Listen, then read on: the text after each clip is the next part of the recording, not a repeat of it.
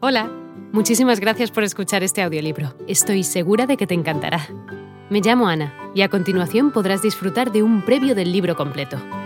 Si te gusta lo que escuchas podrás descargártelo completamente gratis desde mi web, www.escúchalo.online. Un abrazo. No usaban el mismo tipo de correa con que azotaban a los chicos en otras escuelas. Era una correa de caucho. Sin embargo, los valores positivos que le enseñaron los jesuitas fueron siempre reconocidos por Hitchcock, quien en una entrevista hecha en 1963 con el actor y también director Peter Bogdanovich, declaró lo siguiente. Los jesuitas me enseñaron la organización, el control y en algún grado el análisis. Su educación es muy estricta y el ser metódico es una de las cosas que resultan de ello, supongo. De niño, Hitchcock fue por lo general tranquilo y algo introvertido, debido a su notoria obesidad. Un hecho anecdótico que ilustra el carácter severo y mordaz, no sin cierto elemento sádico, de su padre, ocurre cuando Hitchcock tenía unos cinco años. El niño fue enviado a la comisaría con una nota escrita por su progenitor, la cual el comisario leyó y a continuación encerró a Alfred en una celda durante algunos minutos, diciéndole, Esto es lo que se hace con los niños malos.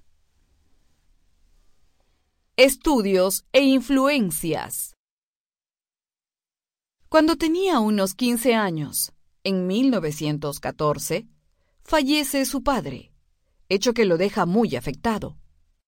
Por esa época, Empieza sus estudios de ingeniería en la Escuela de Ingeniería y Navegación, matriculándose a sí mismo en cursos de dibujo en la sección de Bellas Artes de la prestigiosa Universidad de Londres. Una afición muy importante, la cual lo acompañaría durante toda su vida, nace por aquellos años de adolescencia. Su gran pasión por el séptimo arte.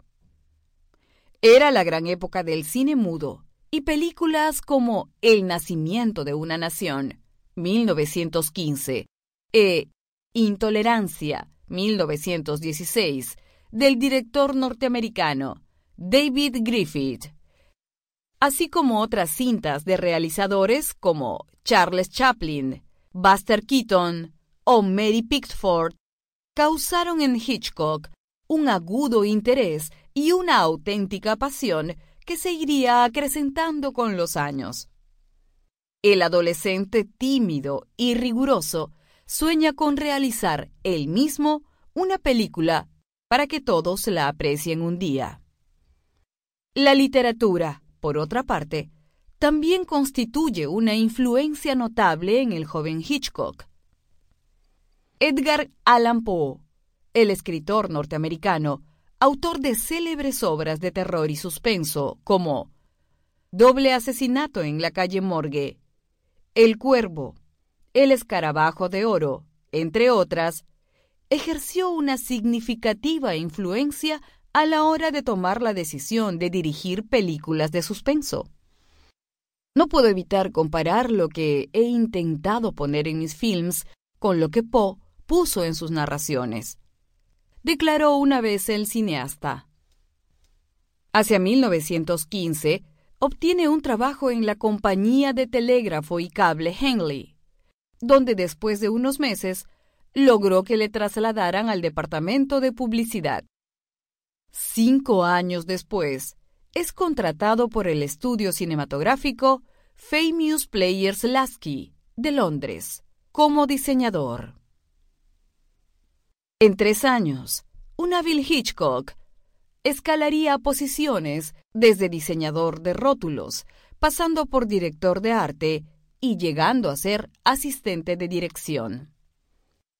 En 1921, Hitchcock trabajó en la producción y la dirección del film número 13, aunque este nunca fue concluido.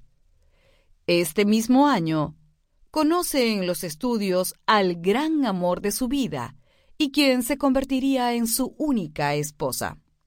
Alma Reville, una editora de películas, publicista y escritora, con la cual trabajó en un conjunto de películas. Inicios de su carrera fílmica. En 1922, se le presenta una gran oportunidad que le abre las puertas. Hola de nuevo. No está mal para ser solo una pequeña muestra, ¿verdad? Si te ha llamado la atención, recuerda que encontrarás este audiolibro completo y gratis en www.escúchalo.online.